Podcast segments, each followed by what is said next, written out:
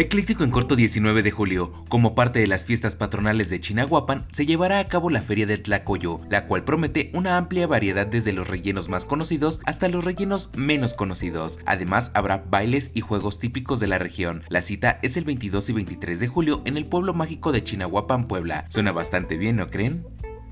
Por si te lo perdiste, un video se hizo viral de un cobrador en moto que persigue a una mujer para recordarle su deuda y esta trata de escaparse para que la deje de molestar. En la grabación se escucha que cuando ella quiera pagar lo hará, hasta que se sube a un vehículo donde el conductor le pregunta que cuánto le debe, a lo cual le responden que debe 52 semanas de una pantalla y dirigiéndose a la mujer termina el video comentando entonces sí te mamaste amiga. Vaya vaya, ¿qué piensan de la deudora, el cobrador, pero en especial del conductor?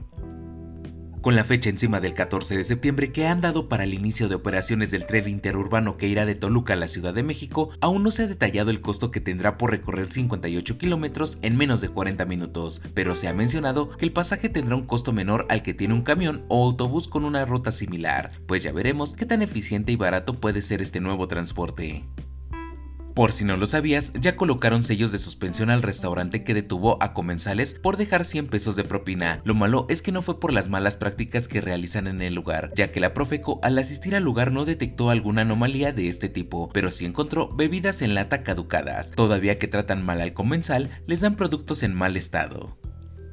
Finalmente, en Cuautitlán Izcalli, una maestra de kinder fue agredida físicamente por un supuesto maltrato infantil. Los padres llegaron a la escuela. El padre con un arma de fuego la amenazó, mientras que la mamá la golpeaba. La cocinera del kinder, al querer pedir ayuda, también fue amenazada y arrodillada para observar cómo era agredida la profesora. Los agresores ya fueron detenidos, pero al mismo tiempo presentaron una denuncia por maltrato a su hijo, aunque algunos medios dicen que el padre ya cuenta con un historial bastante conflictivo. Déjame tu opinión acerca del tema. Soy Andrés Valeria y recuerda comentar, dar like y compartir para seguir creciendo. Que estés muy bien y la pases mucho mejor, porque esto es...